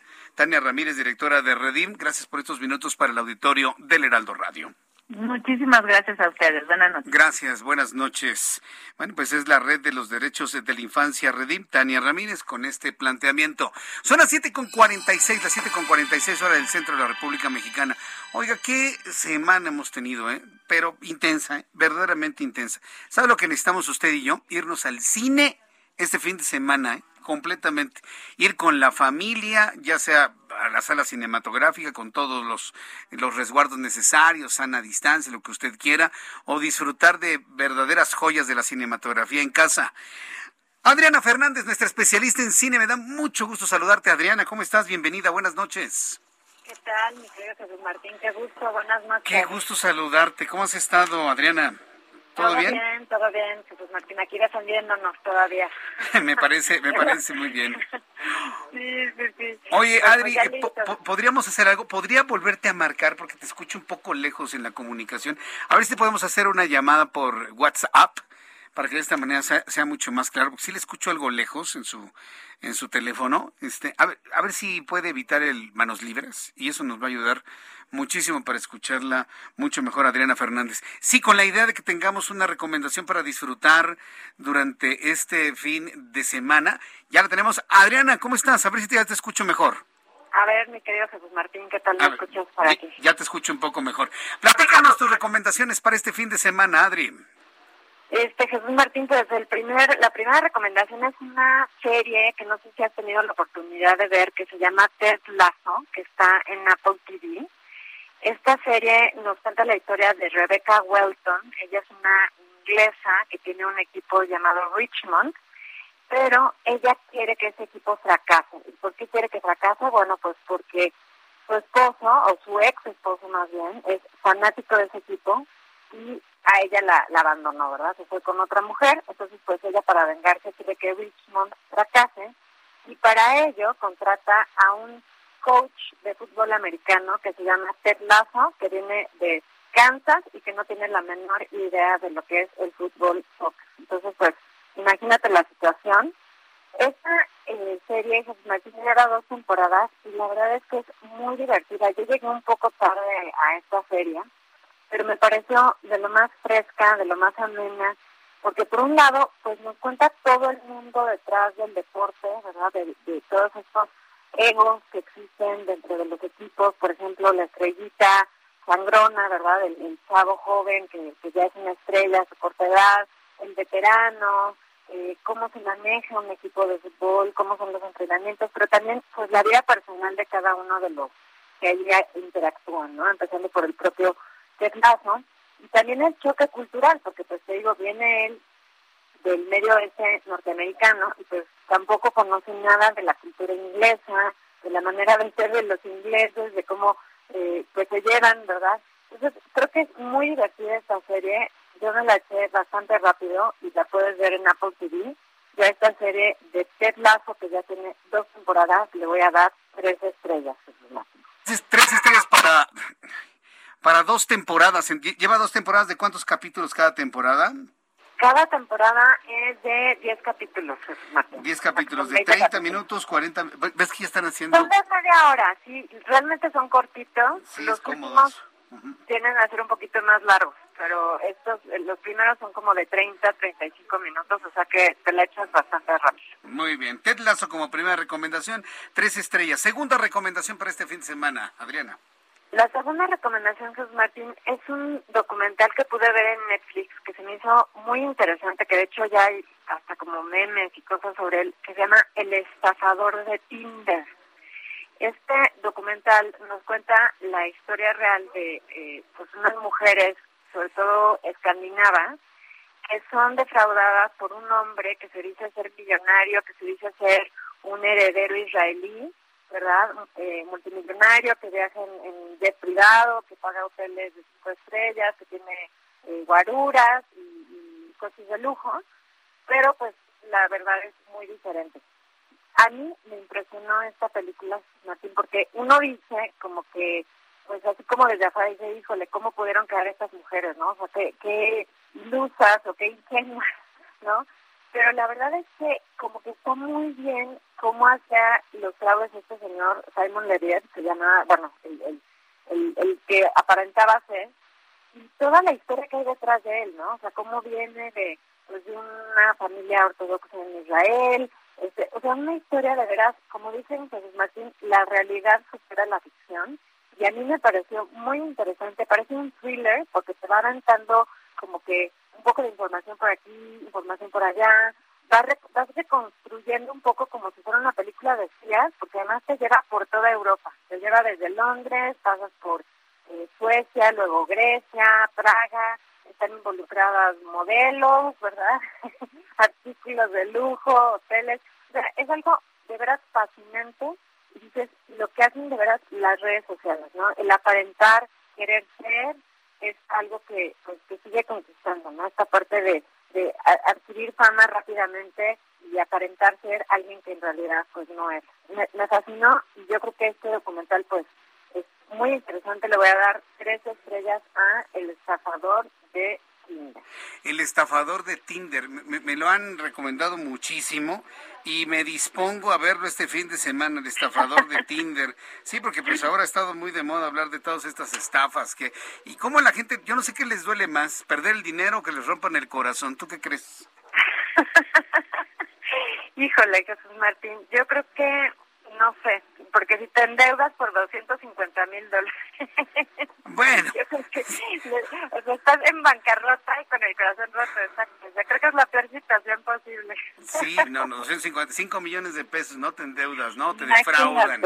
Bajita la mano para, para, para el novio multimillonario. Yo pienso que hay gente que sí le estaría doliendo más el corazón, ¿eh? Que, que, perder 5 millones de pesos. No lo dudaría ni tantito. Es que sabes que todas estas personas que entran a Tinder, perdón para quienes no se sientan en ese grupo, yo sí pienso que es un problema de autoestima, oye. No necesitas Tinder para relacionarte con la gente, ¿o tú qué crees? Pues fíjate que no sé, Martín, siento que ya es, algo que se escapó a, mi generación, un poco, no sé, ¿no? Y, y pues para mí, es, yo soy, bueno, no tengo la menor idea de realmente cómo funciona, pero pues es una red muy popular, ¿eh? Y como es hay varias, no tengo entendido, pero pues es, es este mundo nuevo, Jesús Martín, pues de las redes sociales, de los Instagrams y de los TikToks y, y pues algo que se escapa a mi conocimiento, pero pues que no deja de impresionarme, la verdad. Muy bien. Bueno, pues Adri, muchísimas gracias. Tu cuenta de Twitter, por favor, para que el público te escriba, te pregunte, te consulte. Adri, por favor. Claro que sí, Jesús Martínez, arroba Adriana99, arroba Adriana99. Aquí me pueden escribir, hacer comentarios o preguntas con muchísimo. Que tengas muy buen fin de semana, Adriana Fernández. Igualmente, mi querido Jesús Martín, que tengas un cinematográfico fin de semana. Muchas gracias, Adriana Fernández. Que te vaya muy bien, Adri. Bye. Adriana Fernández, nuestra especialista en cine. Bueno, usted lo sabe, ella es nuestra especialista en cine y además es coordinadora de la maestría en desarrollo y gestión de la industria del entretenimiento en la Universidad Anáhuac. ¿Quién necesita de Tinder? Yo no necesito Tinder. ¿Tú necesitas Tinder? Tampoco. ¿Tú, Emanuel, necesitas Tinder? ¿En serio? ¿No? Ay, ay, ay, ay, ay, muy bien. Bueno, nadie necesita Tinder, hombre. Le invito para que se quede con nosotros aquí en la programación del Heraldo Radio. Lo espero lunes, 2 de la tarde, las noticias a las 2 por el 10, Heraldo Radio 98.5. Gracias, hasta Esto lunes. fue las noticias de la tarde con Jesús Martín Mendoza. Here's a cool fact. A crocodile can't stick out its tongue. Another cool fact. you can get short term health insurance for a month or just under a year in some states. United Healthcare short term insurance plans are designed for people who are between jobs, coming off their parents' plan, or turning a side hustle into a full time gig. Underwritten by Golden Rule Insurance Company, they offer flexible, budget friendly coverage with access to a nationwide network of doctors and hospitals. Get more cool facts about United Healthcare short term plans at uh1.com.